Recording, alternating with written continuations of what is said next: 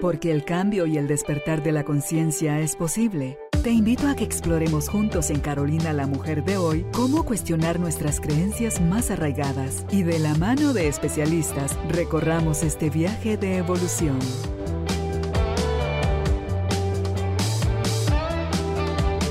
Este episodio llega a ti gracias al apoyo de Cemento Stark. Transforma tu vida, transforma tu casa con Cemento Stark. Y el Instituto Guatemalteco de Seguridad Social. Recuerda que el IX te apoya con brigadas empresariales. Si detectas síntomas de COVID-19 en tus trabajadores, solicita una brigada para hacer hisopados. Instituto Guatemalteco de Seguridad Social X.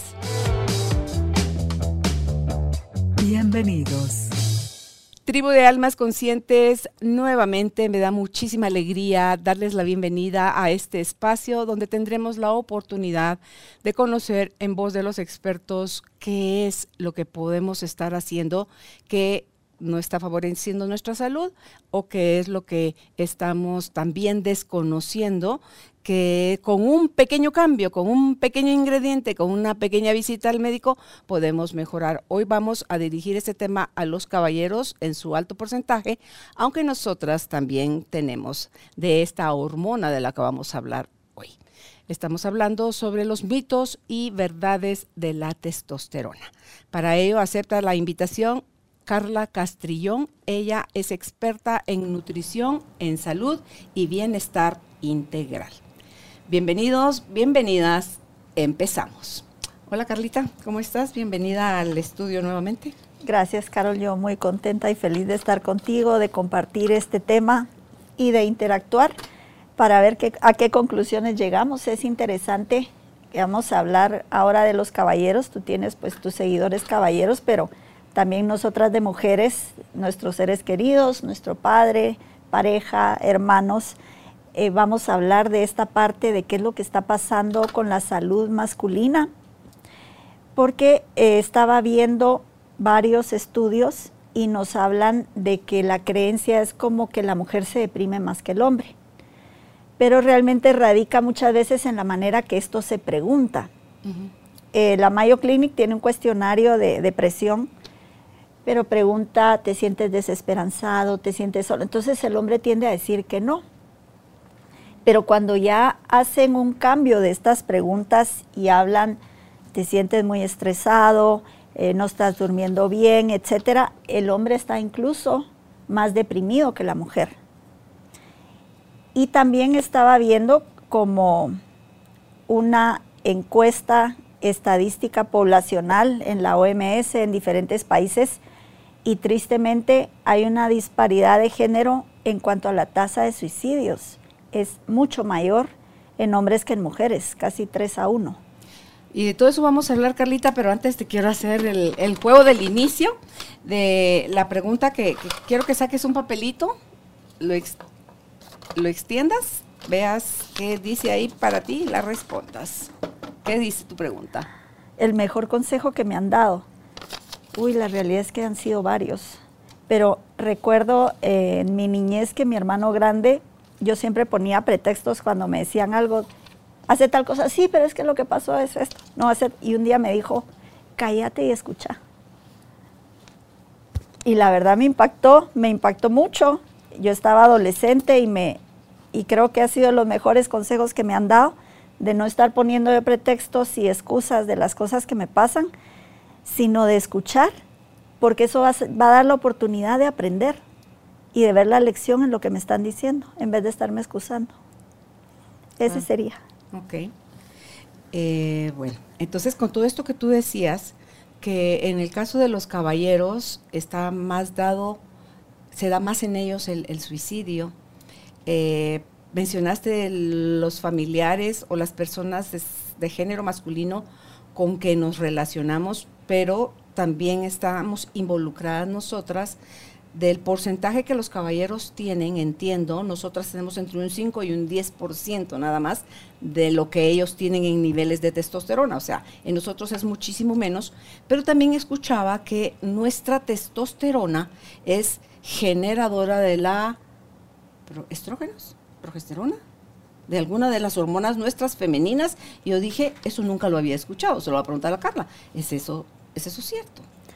Mira, eh, lo que pasa es que el hombre tiene, hablemos de su 100% de testosterona, la mujer tiene menos del 3% naturalmente de lo que nosotras producimos. Nosotras necesitamos ese balance, ese pequeño porcentaje para tener un líbido sexual, por ejemplo. Nos ayuda a quemar grasa, a construir músculo. Y en la cascada hormonal viene del colesterol las hormonas esteroideas, que dentro, dentro de estas se encuentran las sexuales, y de la pregnenolona, que viene después del colesterol, se va para progesterona, adrenales, que es cortisol y todo esto, DHA, que es la madre de la testosterona, de los estrógenos, pero hay unas enzimas, que es la aromatasa. Entonces cuando decimos está aromatizando, la testosterona la está convirtiendo a estradiol. Entonces un hombre tiene dos opciones, convierte de testosterona a DHT, que es la de hidrotestosterona, va a convertir como un 5%, y es la más potente en el hombre, la que le va a ayudar a proteger su corazón, la que le va a fortalecer huesos, la que van a inhibir cuando quieren que el pelo no se caiga. Y el hombre también puede aromatizar a estradiol o estrógenos. Entonces esto se da si el hombre es bebedor de alcohol, pasa esto se acrecenta la enzima de la aromatasa y es la que pasa de testosterona a estradiol y en la mujer también se pudiera dar. Entonces ahí es donde eh, podemos decir que al hombre le afecta eh, la grasa corporal en el cuerpo porque la grasa corporal en hombres y mujeres va a generar estrona, que es el estrógeno más fuerte. Entonces un hombre obeso va a aromatizar la testosterona que tenga y la va a volver estradiol y va a generar estradiol propio, entonces se va a desequilibrar. Va a bajar su nivel de testosterona por exceso de estradiol porque hay exceso de grasa y eso nos, nos trae exceso de insulina, a resistencia a la insulina, a inflamación. Imagínate qué, qué recorrido. Y es por eso que los obesos tienen problemas en su eh, sexualidad, digamos, en, el sentido de bajo deseo sexual y también eh, no solo eso, sino que otras disfunciones que se pueden presentar a raíz de toda esa descomposición de testosterona solo por tener el exceso de peso. Exactamente, mm, así es. Ese es uno de los grandes inhibidores de la testosterona. Y lo que tú mencionabas, por ejemplo, la disfunción eréctil, se sabe que más del 60% de la causa de la disfunción eréctil es por baja de testosterona.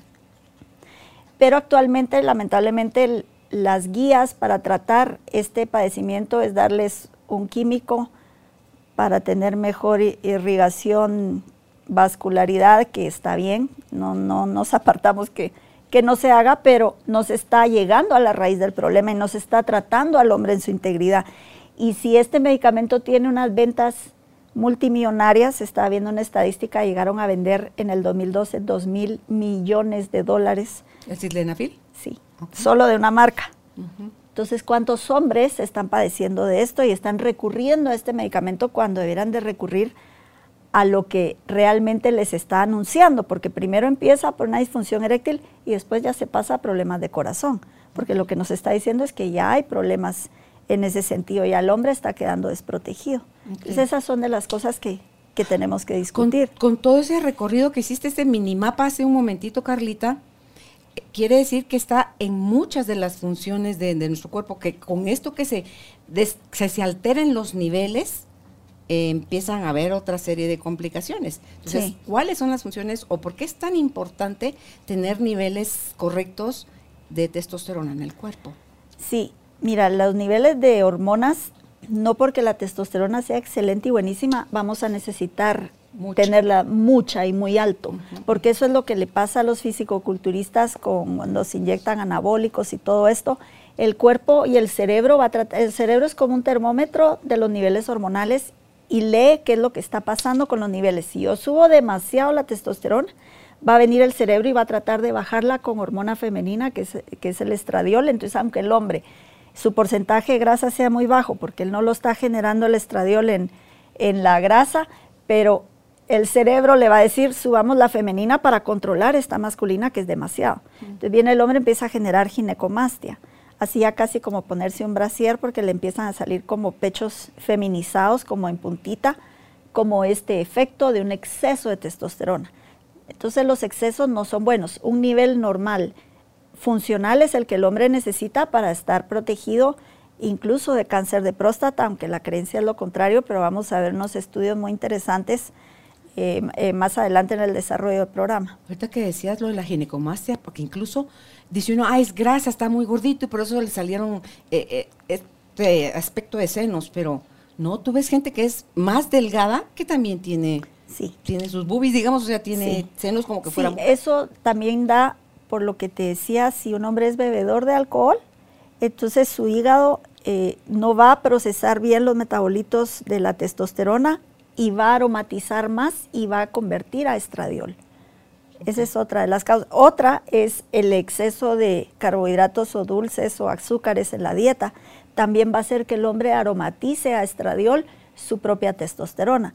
Nosotros en la clínica a todos los hombres le pedimos examen de estradiol y de progesterona porque tenemos los niveles de cuando ese estradiol ya es mucho, lo tenemos que controlar porque más adelante le va a dar problema de próstata. Fíjate bien, el estradiol, no la testosterona, como es la creencia. Mm, wow. O sea, así es, caballeros, es súper importante que se informen bien de esta hormona, que tienen varias hormonas también ustedes, pero esta, esta es central y de ahí se derivan una serie de complicaciones. Sí, incluso les medimos progesterona que se creyera que es una hormona femenina, pero la progesterona es una hormona que les ayuda a proteger su próstata también, a no aromatizar tanto. Pero vienen siendo ya porcentajes pequeños, como es en el caso nuestro de la testosterona, lo tenemos en poquito. Ellos no, progesterona la, progesterona, tienen bastante. La progesterona la pueden usar hasta en la misma dosis que nosotras las mujeres. La progesterona sí. ¿A partir de qué edad? Bueno, esto se supone que con edad, pero hemos visto por síntomas más que todo depresivos en hombres jóvenes que tienen baja su testosterona también y han requerido de terapia hormonal, aunque no estén en la edad, porque la edad es otro de los factores por los que baja la testosterona. Un hombre de 70 años tiene un 30% de la testosterona que tenía cuando tenía 25. Es una caída eh, muy abismal y esto es lo que está haciendo que el hombre quede desprotegido, quede con la depresión, cambios en el humor, que se aísle, todo esto serían como las señales emocionales. Y en cuanto a señales físicas, sería cansancio en él, letargo, que empieza a acumular grasa, se le empiezan a caer los hombros, tiene pérdida del deseo sexual, empiezan a tener problemas de disfunción sexual. Ok. ¿Qué sucede? Eso estás hablando cuando baja esa, esa caída drástica. ¿Qué sucede cuando en lugar de estar normal está disparada, porque eso tampoco es, es bueno. Es que normalmente un hombre no va a producir de manera endógena, se llaman las hormonas que tiene naturalmente, nadie las va a tener elevadas solo así, ni porque haga lo que haga.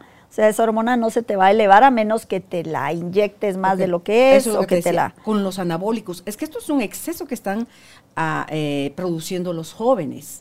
O sea, ya los problemas en los que se están metiendo con tal de verse con cuerpito, cuadritos, musculones, entonces se están metiendo anabólicos y eso les está afectando sin tomar en cuenta las consecuencias que eso va a traer a su vida. Sí, lo delicado de esto en los jóvenes es que el cerebro lee que hay mucha testosterona y baja la LH, que es la, que es la productora de, a nivel de los testículos, y es como que el cerebro se apagara.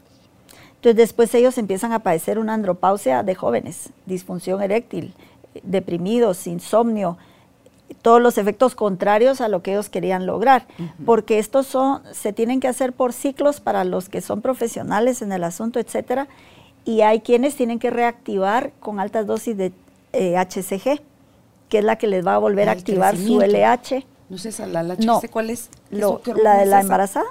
Ah, la que produces cuando estás embarazada. Sí.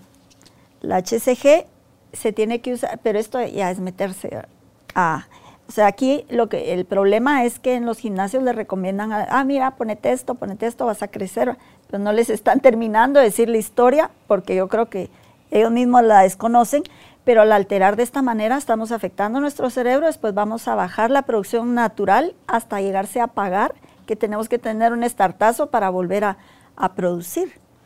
¿Es cierto que la calvicie producida en los hombres está relacionada con las cantidades no adecuadas de testosterona?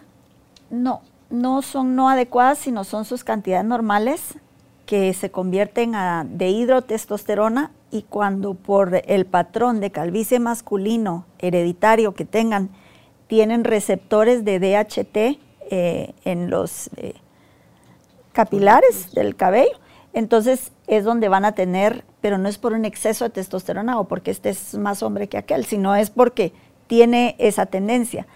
En cuanto a la caída del cabello, que es algo que le preocupa muchísimo a los hombres, y pues tienen razón, una de mujer también cuida su cabello, ellos como que su marco y todo, les ofrecen este otro medicamento para inhibir esa conversión de la 5-alfa reductase, que es la que hace que testosterona pase a dehidrotestosterona.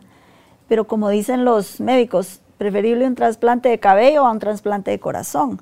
Si ellos están reduciendo su DHT, que es la hormona más potente masculina que ellos tienen, se están afectando en otras áreas más importantes que solo el perder el cabello.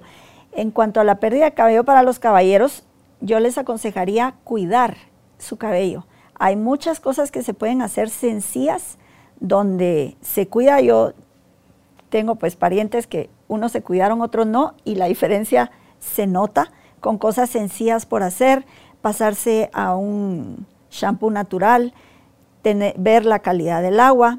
Yo tengo un primo que, que vive en Italia y cada vez que viene, bueno, ya se está quedando sin, sin pelo y cada vez que viene dice, cuando vengo a Guatemala me sale, todavía tenemos mejor calidad de agua que en Europa, por ejemplo. Entonces el hombre allá se le va a caer antes el cabello y vemos mucho de eso, mucha calvicie en Europa. Entonces llama la atención que si él viene acá y se baña con el agua de acá, le, le sale cabello. Entonces, cambiar de shampoo, cuidar la calidad del agua y los nutrientes, que es lo que definitivamente necesitamos, y una buena irrigación sanguínea. Porque si yo, mi, azúcar empieza a estar alta, empieza a estar comprometido mis vasos capilares y no voy a tener una buena irrigación de nutrientes al cabello. Y la otra que les puedo sugerir son las posturas invertidas. Creo que a un hombre le sería muy fácil pararse de manos, hacer paradas de manos Ahora hay también unas tablas de inmersión donde no se cuelga de los tobillos y queda colgando completamente, aparte de que le hace espacio entre las vértebras y beneficio de que irriga el cerebro, que más oxigenación, lleva más nutrientes, etcétera. Se han visto estudios que crece hasta una pulgada más de lo normal por estar usando cama de inversión. Entonces, hasta eso, cama de inversión, nutrientes, calidad de agua, calidad de shampoo o cosas tan sencillas como al estarse lavando el cabello todos los días, hacerlo con la cabeza para abajo va a hacer que llegue más irrigación sanguínea y eso le va a mantener, aunque tenga patrón de calvicie, aunque tenga su dehidrotestosterona, que sería lo que más le aconsejo antes que, el medicamento para, para inhibir, la 5-alfa reductase, inhibir a la DHT, pero también pasa afectando su salud. La estimulación del cuero cabelludo también eh, favorece mucho con Álvaro yo lo pude comprobar, nuestros cuatro hijos varones están muchísimo más pelones que él. Entonces, y todo está, yo lo escuché de una venezolana hace muchos años, el preparar ese tónico, que todos esos tónicos son, son caros, Carlita. Y, y si no quieres ir a un centro de cuidado capilar de, de, de tu cabello, entonces es agarras, aquí en Guatemala que tenemos muchos árboles de mango, un frasco de vidrio que tenga tapadera, lo vas a llenar con hojas de, del árbol de mango, le vas a agregar ron claro, o sea, el ron del país que, ustedes estén, que no sea añejo, sino que sea ron blanco, eh, lo llenan y luego lo tapan, lo dejan en el patio eh, durante un mes eh, ahí va a pegarle el sol, ahí va a pegarle el sereno, si quieren eventualmente lo sacuden o no. La cuestión es que al mes ese líquido que era blanco, transparente, ya se volvió color café como que fuera café instantáneo. Entonces la tintura de la la tintura de, la, hoja, de mango. Entonces retiras las hojas de mango que ya dieron todo lo que tenían que dar y tu líquido lo guardas en la despensa. Entonces ya escoges un atomizador, pones por ejemplo cuatro onzas de ese líquido y cuatro onzas de agua. Y entonces todas las noches es el masaje no de fricción, sino que de movimiento de, cuero cabelludo con las, con las yemas de los dedos, abres una línea, echas sobas, otra línea y así toda la cabeza. yo le daba su masaje a Álvaro y el calor de mis manos obviamente hace que cuando terminamos el Más masaje... el cariño. pues, sí, ya estaba seco su, su cabello porque tiene que dormir con eso y al día siguiente se lo lava de manera de manera natural. Lo daba el otro día alguien me dice, yo lo voy a hacer, lo voy a vender aquí en el salón. Una persona que tiene salón, pues aprovechelo, le dije, porque aquí en Guatemala hay mucho. Y a mí sí me impresionó la cantidad de pelo que a Álvaro le salió a raíz de, de esos masajes. Entonces, eh, hay cosas que están al alcance de la mano que se pueden hacer. ¿Las querés hacer? ¿Ok? No, porque otra cosa, Carlita. Pero el es la constancia. No, y el, sí, y el estrés. ¿Cómo el estrés a uno mismo de mujer? Ahorita el mismo COVID Ah, no, sí. botó el pelo en cantidades industriales. a todo el mundo el post-COVID es, es eh, de los síntomas, hay quienes más, entre más grave he visto peores caídas de cabello, la buena noticia es que vuelve a salir. Sí. O sea, tranquilidad, porque si nosotros tomamos ese como ya un, un tema, ¿verdad? De que, ay, estoy viendo y me estreso más, voy a agravar esta situación. Entonces, como tú decías, esta receta que acabas de dar, yo la había escuchado con Romero, parece que también excelentes resultados. La misma sábila, la gel de sábila, aplicada en el cabello de los hombres que es corto, es más fácil. Todas estas cosas son maravillosas, son mucho mejores, van a mantener su salud, no tienen que quitarse la hormona masculina que les va a ayudar para cuanta función necesitan y van a conservar el cabello. Yo lo he visto porque ya una vez que se cayó el cabello, el folículo se selló, ya es muy difícil que ahí vuelva a salir el cabello. Pero en cuanto a prevención, sí se puede lograr mucho, mucho sin necesidad de, dañarte tu organismo. Claro, incluso esa, esa creencia que hay que cuando ya se selló, que eso, sea, cuando ya está el, cuando el coco, dice uno, cuando la piel ya luce lisa, brillante, que ahí ya no vuelve a salir. Una sobrina eh, política, estrés, le va a perder un buen círculo de, de cabello, ya lo tenía liso, hicieron el tratamiento con la dermatóloga, son unas vitaminas que toma, y ella me dice, Caro, yo le puedo mostrar a usted. Me volvió a salir cabello donde A se me supone pasó. que no me iba a salir. A mí me pasó después de mis embarazos, era como una moneda de 25 completamente lisa. Yo, ¿qué es esto? Volvió a salir que ya ni lo notas dónde está. Sí, en esos casos sí, sí Entonces yo vuelve creo que salir. hay- muchas cosas que, que antes a lo mejor se creían, Carlita, que no, imposible, no, ahí no hay nada que hacer. No lo sabemos. ¿Y qué perdemos comprobar todas estas cosas? Entonces, si para los caballeros, que son los que tienen más tendencia a quedarse calvos, hay unos que lo sufren, hay otros que les parece fantástico estar calvos y Sí, no les preocupa. que no les- No, no les preocupa ningún Yo lo que veo el problema es ir a buscar un medicamento que me inhiba mi producción de testosterona para que no se me caiga el cabello. O sea, ese sería lo que yo vería de problema. Yo entiendo perfectamente que no quieran que se caiga el cabello, pero hay muchas cosas que hacer. Se puede poner eh, luz eh, de, de infrarrojo, algo así. infrarrojo, se pueden hacer los masajes, mesoterapia con nutrientes, excelente, PRP inyectado, excelente. Hay muchísimo. Yo cuando mejor he sentido mi cabello es cuando usaba un extracto de placenta. Pero me, me impactaba que me lo en el cabello, en el cuero cabelludo y hasta la hebra se notaba la, lo que absorbía todo el cabello con algo tan natural, lo que es, es un poquito difícil de, de encontrarlo, pero así hay muchas cosas. Entonces no hay necesidad de recurrir a cosas que nos dañen o probablemente desconocemos esta información y por eso entramos a hacer cosas que nos dañen, porque es impresionante de por qué el hombre, su mortalidad en todos los grupos de edad es mayor que la mujer. Algo estamos descuidando. La relación, como decías tú hace un rato, testosterona, corazón. Sí, eh, podemos solo dar las opiniones de por qué creemos nosotras que, que es eso. Yo no he visto que alguien dé una, una teoría más exacta en cuanto a esto, pero sí es, es impresionante ver que en todos los grupos de edad la mortalidad es mayor en el hombre que en la mujer. Si hablamos de las hormonas, te pudiera decir, pues las, mujeres tenemos estos baños de hormonas en el mes eh, que se suben en picos, en los embarazos otros baños que son protectores, anticancerígenos y muchas cosas, puede hacer. Incluso la alarmante estadística que por décadas están bajando los niveles de testosterona en los hombres por la alimentación, por todo lo que hay. Recuerda, este episodio llega a ti gracias al apoyo de Cemento Stark.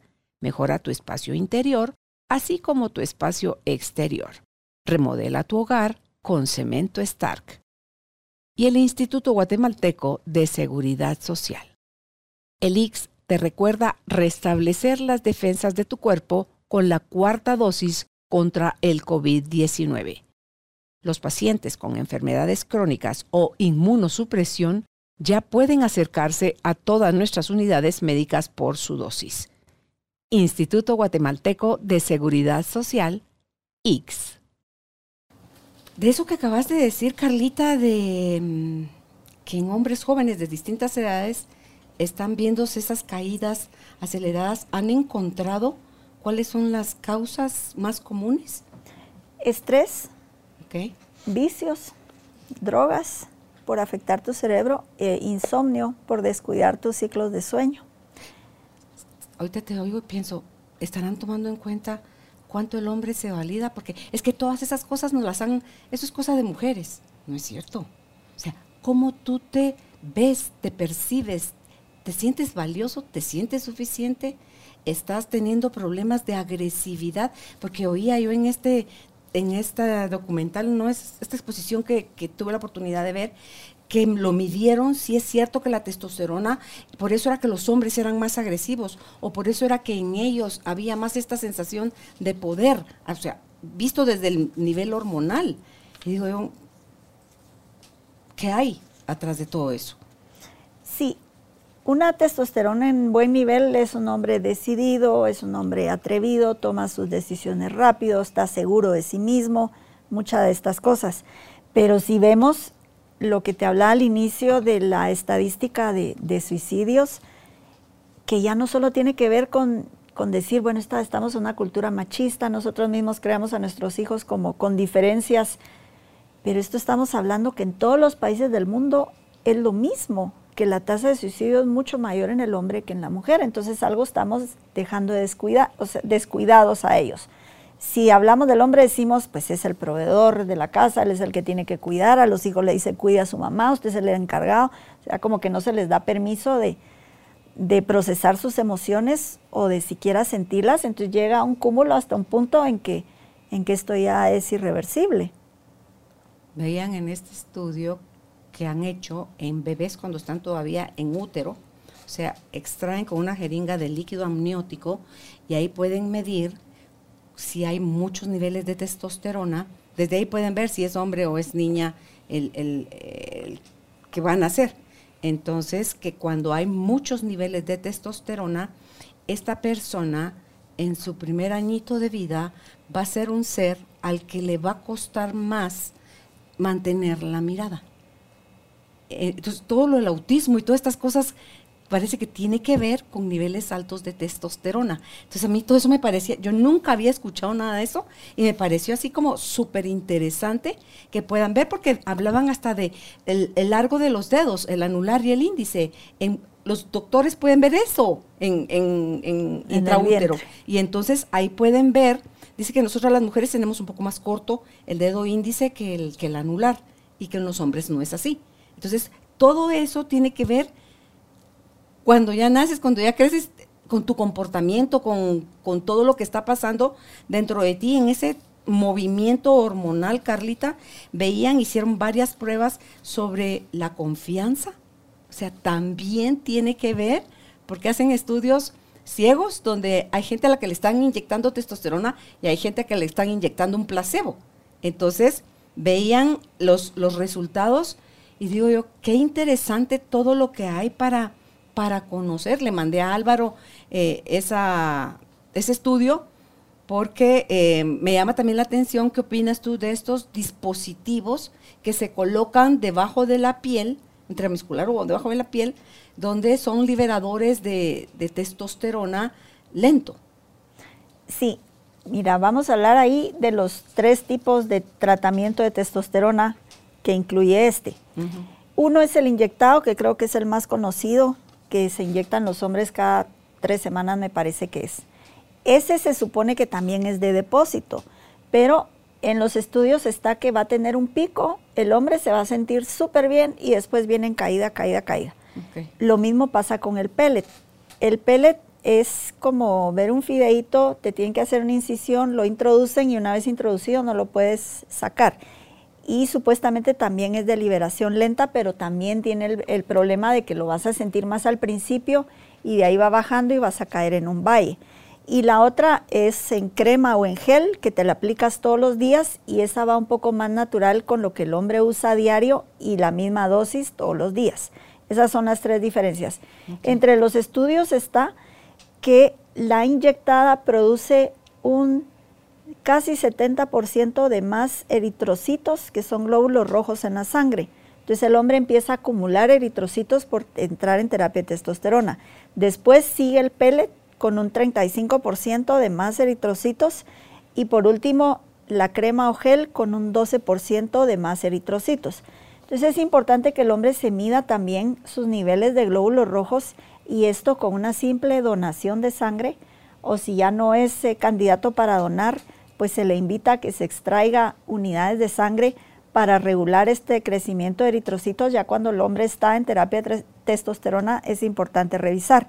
Y si se está inyectando es más, y si se está en pellet también, y si se está en crema es un poco menos. Perdona, ¿qué porcentaje dijiste cuando es inyectado? 70% de mayor producción de eritrocitos versus 35% de pellet versus 12% de, de crema en gel. ¿Cuál es el efecto de que eso suba mis glóbulos rojos? De que te va a hacer más densa la, La sangre. la sangre. Más espesa. Más espesa, más problemas para el corazón y todo. Claro, no solo, o sea, con la, la generación de coágulos aquí atrás, explicaba una vez un médico que es aquí atrás de la, de la rodilla donde se forma en coágulo y ese es donde sube, busca bloquear el corazón, busca bloquear el pulmón o busca bloquear el, el cerebro, que es donde te puede dar como un Entonces, tapón, digamos. Por eso es que nosotras las mujeres cuando tenemos periodo tenemos menor riesgo cardíaco porque se- mensualmente estamos sangrando. Cuando entramos a menopausia y dejamos de sangrar, equiparamos al hombre en el riesgo cardíaco. Ok. Y si el hombre entra a terapia de testosterona es algo que se debe chequear y debe de cuidar. Pero con un, incluso hasta el colesterol alto, con este tratamiento de, de sacar la sangre, mejora la calidad de sangre, mejoran sus lípidos. ¿Qué dosis sacan? Una, Una unidad, sí, una unidad como que fuera donación.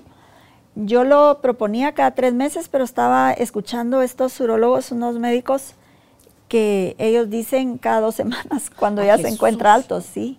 ¿Y, y qué pasa cuando estamos en un tratamiento de reemplazo hormonal, en el caso de nosotras las mujeres? Tú decías, subimos al nivel de, de padecer de, de infartos como ellos, pero si estamos en tratamiento, ¿se quita eso?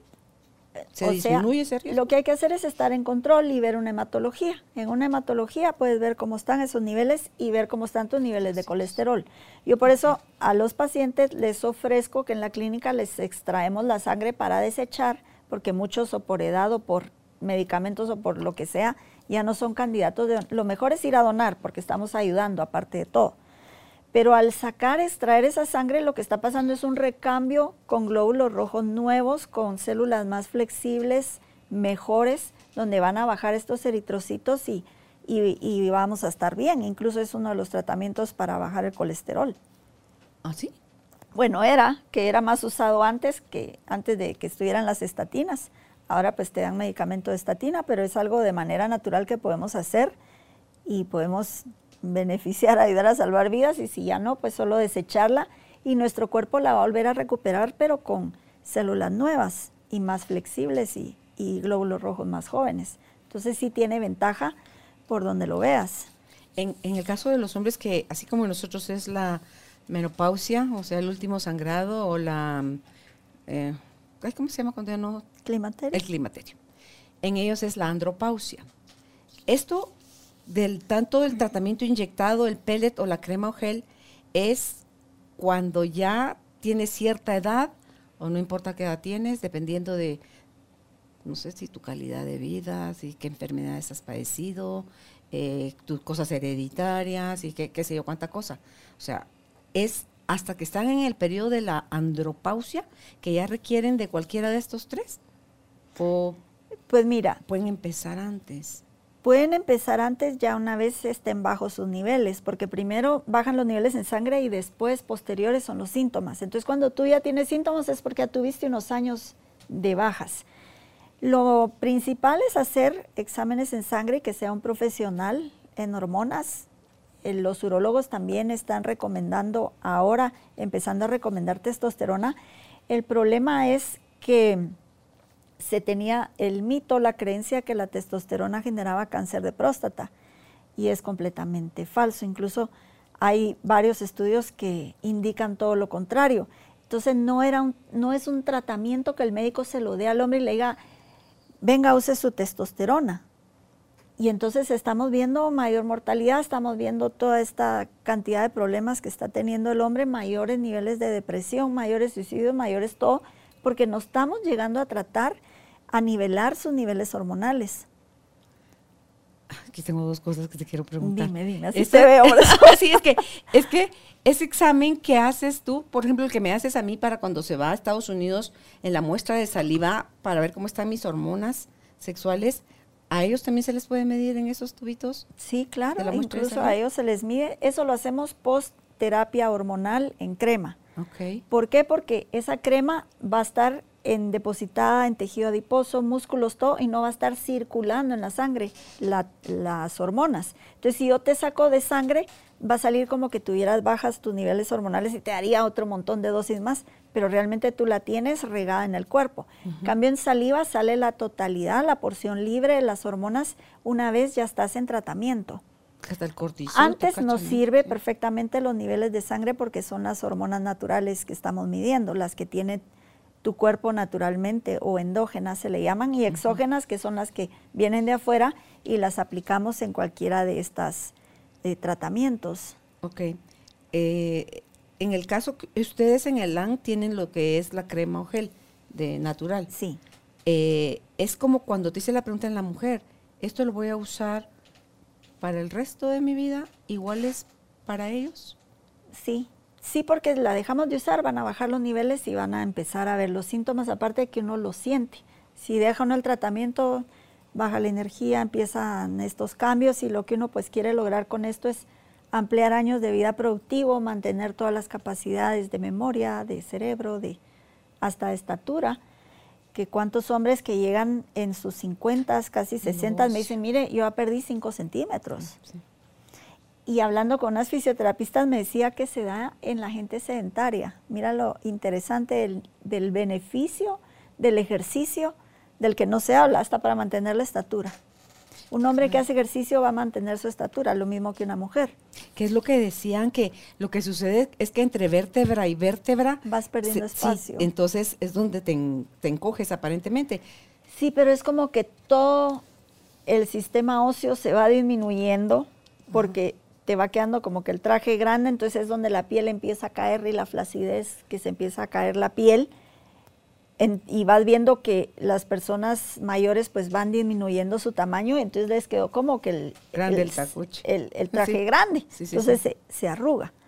Entonces ahí es donde vemos la flacidez a nivel de piel, pero los huesos todos están reduciendo y sí se pierden muchos espacios entre las vértebras esos espacios eh, intervertebrales pues estamos expuestos por la misma gravedad que estamos en este planeta. Ese es un problema que tienen los, los astronautas de que se les amplía esos espacios por la falta de gravedad en el espacio, entonces no pueden estar mucho tiempo.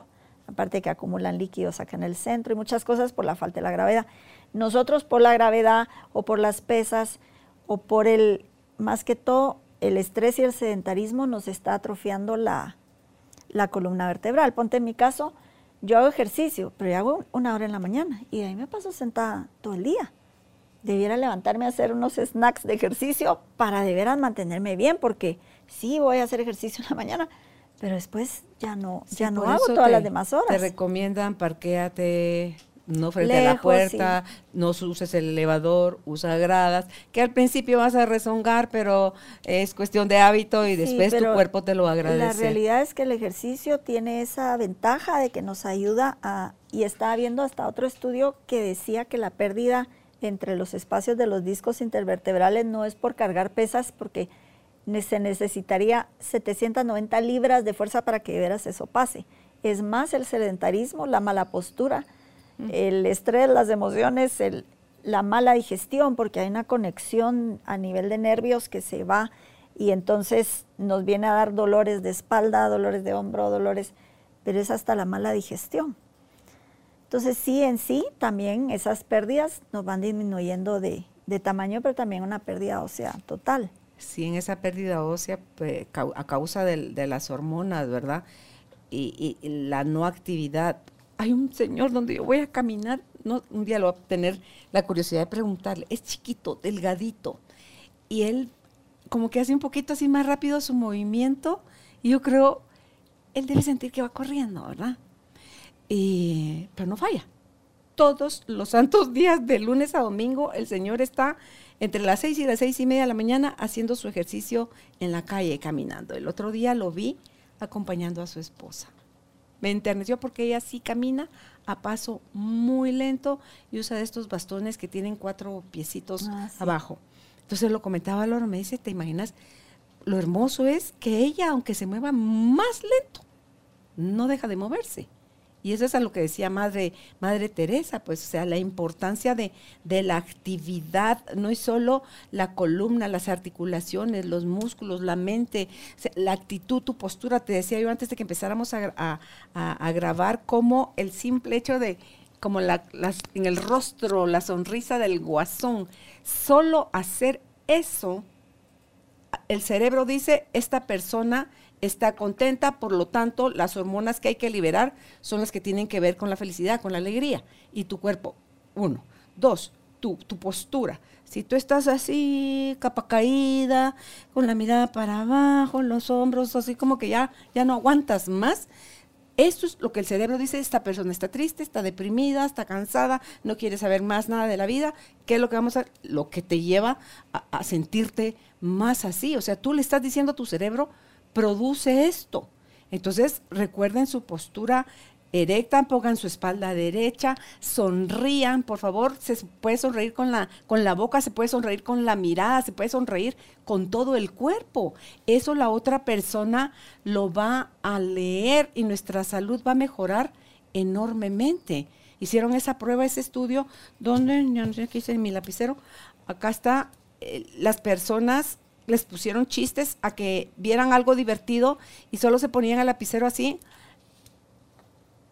entre la boca donde pueden dibujar esa sonrisa y los, lo que resultaba en los estudios de laboratorio era muy diferente de quienes no, no estaban haciendo el ejercicio de observar lo divertido sin el lapicero en la boca. Otra cosa era lo de la postura, entonces, y el, de los brazos para arriba, las manos en la cintura, o sea, todas esas cosas que tienen, ya están estudiadas y que nos pueden dar, Carlita, para un hombre que está deprimido, para un hombre que ya no quiere saber nada de la vida, para un hombre que no se ha sentido valorado, visto, amado, ni en su casa de origen, ni con la pareja, ni nada, porque tú ves hoy en día cada vez hay más hombres, gracias al cielo, buscando terapia, buscando sanar, buscando hacerse cargo de su vida y dejar de asumir que porque es hombre no llora, que porque es hombre él no va a terapia, que porque es... No, no, no, no, no. O sea, y ustedes desde esa nueva actitud están mejorando todos sus sistemas, todos sus niveles hormonales, todos sus neurotransmisores, que al final son los que te dan no solo larga vida, sino con buena calidad. ¿Verdad? Sí, así es. Por eso es importante dar esta información. Yo quería mencionar unos estudios para que nos demos cuenta de la importancia de esto y en vez de irnos por las ramas a tratar cada síntoma con llenarnos de medicamentos, ir, a la, ir a la causa. Okay. En el 2006 hicieron una muestra de 618 hombres veteranos con bajos niveles de testosterona endógena, o sea, normalmente su testosterona natural, y tenían una supervivencia de 65% versus los hombres que tenían niveles normales de testosterona llegaron a tener una mejor supervivencia de un 80%, o sea, un 15% más de supervivencia solo por tener su testosterona natural normal. Otro estudio en el 2013, una población con hombres con diabetes tipo 2, donde los que tenían tratamiento de testosterona tuvieron una mortalidad del 8.4 versus los que no tenían tratamiento de testosterona una mortalidad del 19.2%.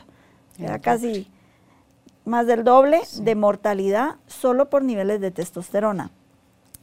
El Diario Internacional de Endocrinología el 2014 publicó un estudio durante cinco años de tratamiento de testosterona a hombres con síndrome metabólico, estos que hablamos, ¿verdad? Con sobrepeso, con hipertensión, con todo esto, donde mejoraron los niveles de insulina, de obesidad, de presión arterial, de perfil de lípidos, que es colesterol y triglicéridos, y su densidad ósea comparada con el grupo de control. Entonces, estos estudios me gustan porque son de bastantes personas, son de tiempo prolongado, donde sí nos están dando realmente lo que está pasando versus el control que no está recibiendo la terapia.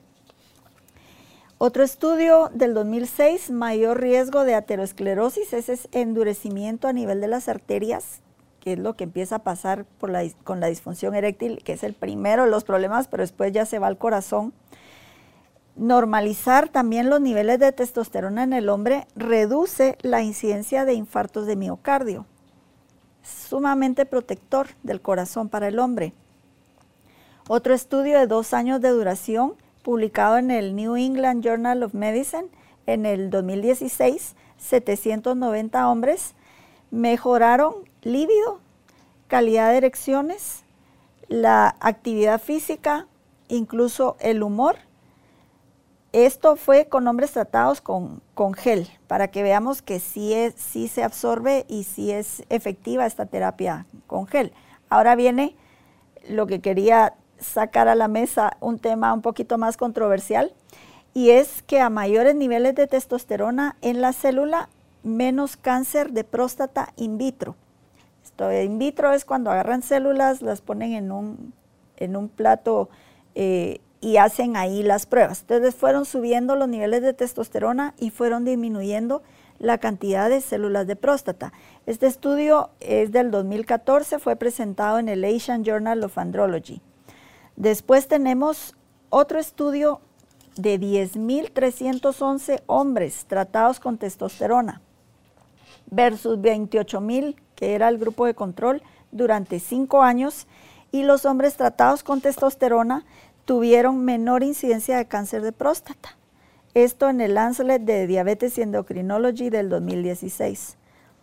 Aquí nos está demostrando de que es protector para el hombre, porque incluso si usamos un poquito la lógica, el hombre empieza con mayor riesgo de cáncer de próstata después de los 60 años, como nosotras las mujeres con mayor riesgo de cáncer de mama después de los 55 años. ¿Y qué es lo común que tenemos ahí? Menos niveles hormonales. Lo que pasa es que equivocadamente se tenía la creencia de que eh, la testosterona causaba cáncer de próstata, pero esto fue basado en un estudio del doctor Charles Hodgins de 1941, donde él hizo este estudio con tres personas, a las cuales dos castró. Tenían cáncer de, de próstata, los castra y su cáncer de próstata disminuye, pero es que esto es como que sé que es una planta. Acabó con todo su los castró y, los secó a estos hombres y entonces definitivamente disminuyó. Y después vino y por 14 días aplicó una dosis baja de testosterona y el tumor levemente creció. Ahí quedó desde hace 81 años esta creencia de que la testosterona daba cáncer de próstata por un paciente durante 14 días. Entonces es así como increíble que esta, en esto se ha basado ya casi que toda la creencia o dogma de que la testosterona, y actualmente muchos médicos no tratan a lo mismo que a las mujeres con el cáncer de mama. Claro.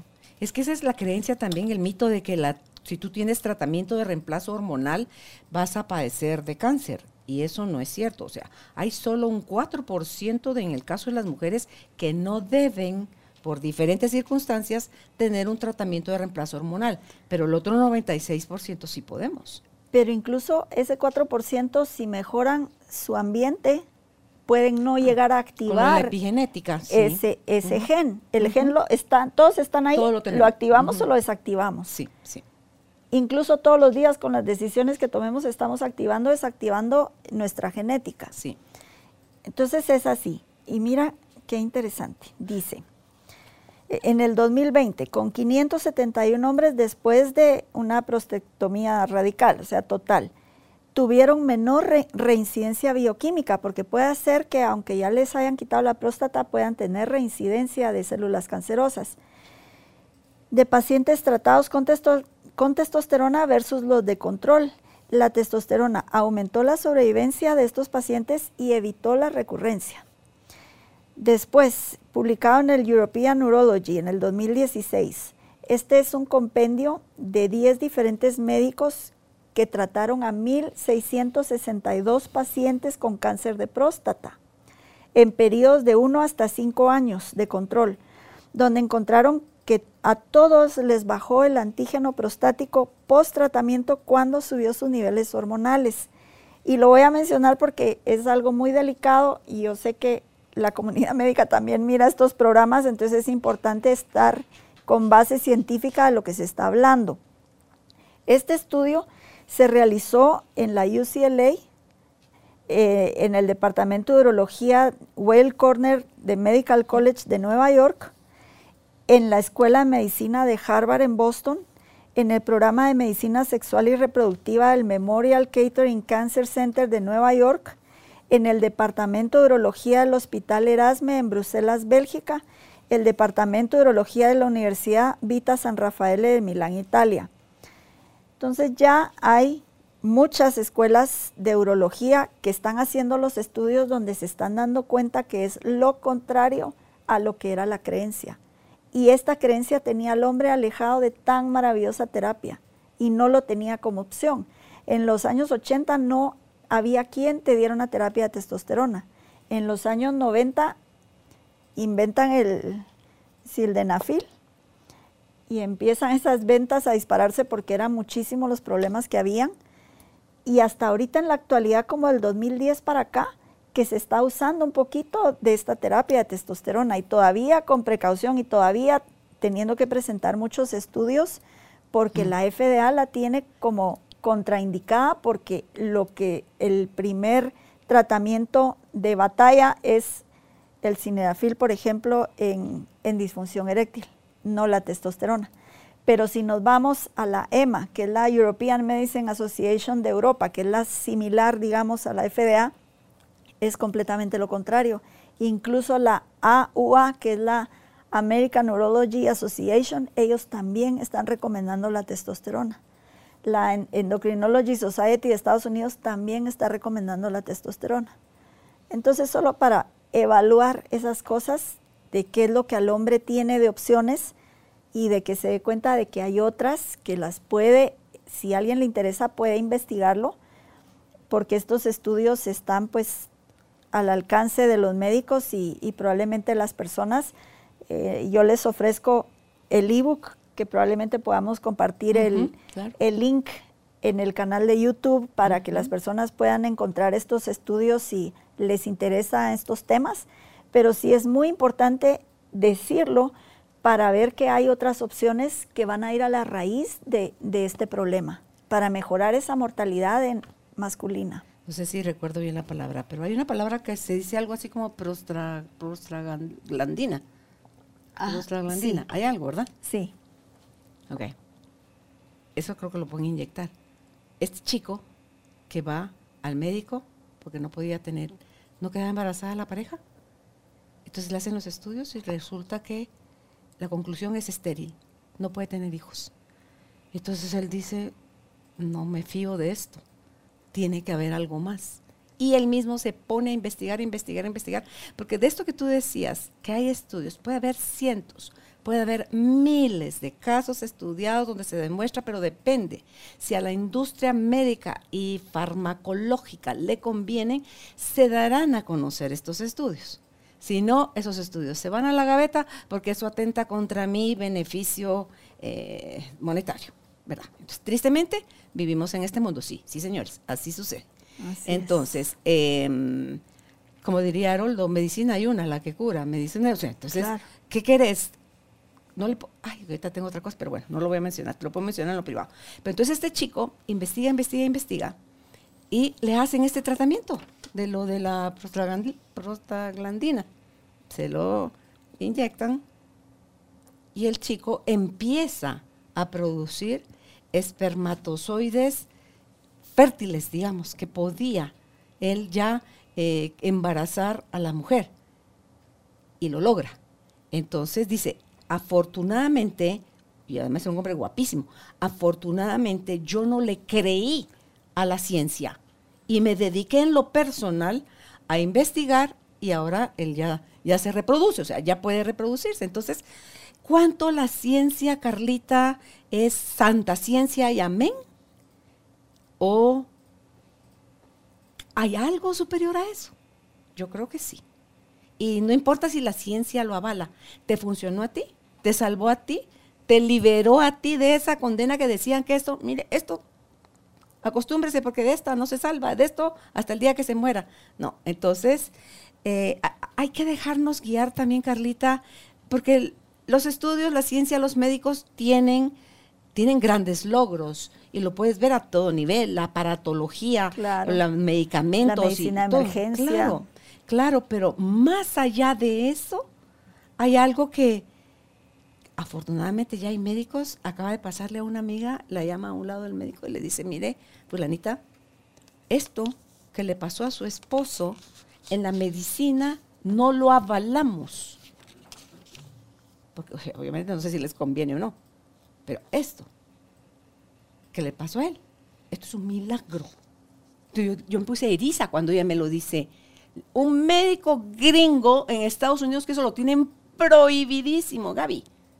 Prohibidísimo, porque atenta contra todo el status quo de la medicina ortodoxa como se ha venido enseñando. Entonces, a mí se me mojaron mis ojos de lágrimas, me puse eriza y le dije, mira, qué bendición, o sea, ya está, ya empezó a ingresar, eh, Carlita, toda esta nueva tendencia que va en un momento dado, yo no sé si son 10 o si son 100 años, pero que va a llegar el momento, mi alma me lo dice que va a llegar el momento donde todo esto que se ha solidificado como gran verdad va a ser desmitificado. Así como creímos durante mucho tiempo que la Tierra era plana, ¡sa, señores, sorpresa! La Tierra no es plana, la Tierra es redonda. O que el Sol gira alrededor de la Tierra. Sí, entonces, como eso, agradecemos todos los estudios y todo lo que han hecho para los que les han salvado la vida, Agradecemos a aquellos también que expusieron su vida, porque hay gente que por necesidad o por curiosidad se mete a hacer, se mete a experimentos médicos, experimentos de tratamientos con la idea de, salvarse porque igual no tienen ya nada que perder, están desahuciados. Pues mira, ese, ese estudio que te decía yo del compendio de estos 10 médicos y tratando a estos pacientes con cáncer de próstata, si te das cuenta, es la UCLA de Los Ángeles. Universidad de Harvard, de Boston. O sea, ya esto no se va a poder parar. Y te, cuento la historia del doctor Abraham Morgan Thaler, que tengo el gusto de conocerlo personalmente por ir a los congresos. Y esto, él lo estaba contando en diciembre del 2021, su historia. Él cuando era estudiante de medicina empezó a tratar en lagartijas y aplicarles testosterona. Y eso era lo que él estaba estudiando. Llegó la hora de la especialización, entonces él decide dedicarse a disfunciones sexuales, eh, infertilidad y todo esto, y, es donde empieza él. Y él pensó, dijo, bueno, si, no, si a las lagartijas les hizo bien, probemos en humanos cómo nos va a aplicar testosterona. Esto a finales de los 80. Le empezó a ir bien, pero así demasiado bien. Y él dijo, ay no, pero dicen que la testosterona da cáncer. Entonces él se juntó con el doctor Roden, que es un urólogo muy reconocido ahorita en Brasil, pero él también es egresado de, Harvard, y dijeron hagamos un, estudio para presentarlo a este al New, New, England Journal of Medicine. Entonces le dice, bueno, busquemos todos los estudios que hay donde dice de esto, de que respalda que la testosterona da cáncer de próstata y se reparten como 100 estudios cada uno. Pero él no encontró ninguno y dijo, bueno, seguro se los llevó el doctor Roden. Cuando se juntan y le dice, tú tienes los estudios donde demuestra que la testosterona causa cáncer de próstata. No, yo pensé que tú los tenías. dice que en ese momento él sintió que la policía lo iba a meter preso porque se dio cuenta que era, no había evidencia. Entonces fueron, fueron, fueron para atrás hasta encontrar al doctor Hutchins, Charles Hutchins, el que hizo la castración de sus pacientes para ver que se redujera el cáncer de próstata. El problema fue que a él, este doctor Hutchins, en el 66 le dan el premio Nobel de Medicina porque fue el médico que descubrió que con químicos podía alterar a los tumores, que está buenísimo, de eso no decimos que no, pero como lo que tú dices, como si escucharon ese estudio súper deficiente, sin controles, sin ni siquiera eh, se había inventado todavía el antígeno prostático. En ese tiempo ni siquiera había antígeno prostático. Cuando estos médicos se fueron a buscar a la biblioteca eh, casi que entre cajas donde encontrar este estudio, se les paraba el pelo de ver en base a qué decían todas los guidelines y lineamientos para los urólogos de cómo tratar a los hombres, en base a ese estudio. Entonces, si tú ves ahora, estuvo también el doctor Kiera, eh, que él es uno de los médicos de los que están en estos, ellos tuvieron que presentar este estudio en Europa, porque en Estados Unidos no lo publicaron, pero ya es muy fuerte este movimiento, donde él decía, yo tratando a mis pacientes se mejoran, tenemos que demostrarlo. Sí, entonces yo creo que el que quiere demostrar algo así novedoso, revolucionario, tiene que ir contracorriente. Va como el samón, contracorriente, pero mm, gracias. O sea, gracias porque creen en su sueño, gracias porque son pro vida, porque saben en su corazón y no necesitan cientos y miles de millones de casos para que demuestren y va a estar dirigido ese tipo de tratamiento, Carlita, para aquel que se atreve a vivir un poco más arriesgada la vida en el sentido de, ¿y si le doy la beneficio, el beneficio de la duda a esto? Como dice Héctor Suárez Gómez, prefiero vivir desde una mente abierta a la curiosidad y no desde una mente cerrada a las convicciones. Porque ahí entonces vas a darte el, tu pedo, no, yo ya me la sé, no, yo no creo eso, no, ya, no, Te vas a tú mismo a privar a ti de experimentar cosas que, ¿y qué tal? ¿Y si sí funciona? ¿Y no tiene efecto colateral? Porque esa es otra Como dices tú, sí, de no quedarte con algo que estás viendo que es peor el remedio que el mal. Entonces, investigar, preguntar, ver, buscar otra opinión, es muy importante porque estamos hablando de la salud. Y en, y en la salud estamos hablando del todo, porque una persona sin salud no puede, aunque haya sido muy exitosa, sin salud ya, ya no puedes hacer nada. O no vas a vivir una vida plena porque vas a estar con esa carga moral, con esa dolencia, con, con todo lo que acarrea tener problemas de salud e ignorar por qué y de dónde viene. Es correcto. Pues algo más que quieras agregar, Carlita. Pues si quisieras ver la biodescodificación de los problemas de próstata. Sí, sí, esa es la parte emocional. Miren la relación que tienen las emociones con las enfermedades del cuerpo. ¿Qué dice la biodescodificación de... En cuanto a la próstata, nos habla de un conflicto de legado. Un hombre que quiere perpetuar el linaje, probablemente un abuelo que el hijo no, no ha tenido sus hijos y eso le causa a él un conflicto porque él quiere perpetuar ese linaje Incluso haber perdido un hijo también es un conflicto para el hombre que le puede afectar su próstata. El conflicto de abuelo, mi propio hijo no es capaz de darme descendencia, debo reemplazarlo, suplementarlo, entonces empieza a crecer la próstata. ¿Vieron abuelos? Dejen de estar presionando. sí. Empezando por mí. Sí, sí. Eh, tengo miedo de no estar a la altura de mi esposa y que vaya a ver a otro lado. Entonces también crece mi próstata para que mire para este lado cáncer de próstata detectados en hombres más jóvenes por divorcios tormentosos, donde la imagen paterna es ensuciada respecto al comportamiento sexual. Esto es así como un poquito más complejo, de que se divorciaron y la mamá le habla mal a los hijos, este es mal padre, etc. ¿Todo fue por infidelidad o cosas así? Sí. Entonces se ha visto cáncer de próstata en jóvenes que no va con el grupo de riesgo, pero es por estos problemas. La biodescodificación en problemas de testículos es conflicto de pérdida de un hijo, que fue lo que le pasó originalmente al doctor Hammer, o un drama que afecta al hijo. Eh, conflicto de ser denigrado por una persona del sexo del otro sexo, o un grave conflicto de pérdida afectiva también da problemas de testículos. Entonces, nosotros nos gusta ver todos los aspectos de la salud y todas las causas que puedan estar afectando a ese problema, porque si solo vemos la parte física, le vamos a ayudar, vamos, pero no va a haber una sanación definitiva si no llegamos a, a todas las causas. Es aquí donde siempre recomendamos terapia para todos, no es para los locos ni para los que están mal, ni para... Ya vimos que la tasa de suicidio en el hombre es tres veces más que en la mujer, probablemente la mujer busca más ayuda, es más abierta al hablar de este tipo de cosas, pero aquí dejamos esa inquietud para buscar también si hay problemas en la próstata, aunque sea una hipertrofia prostática benigna o lo que sea, pues ya nos está hablando de que hay una vivencia de algún conflicto y de que todo esto tiene solución que es la buena noticia de, estos programas, informarnos, buscar y darnos cuenta que ya hay un respaldo científico para una terapia que abarque todos los síntomas en el hombre, desde su humor hasta su estado físico, hasta conservar su estatura, su fuerza, su calidad de músculos, la baja grasa visceral, mantener lípidos controlados y de esa forma proteger la salud cardiovascular.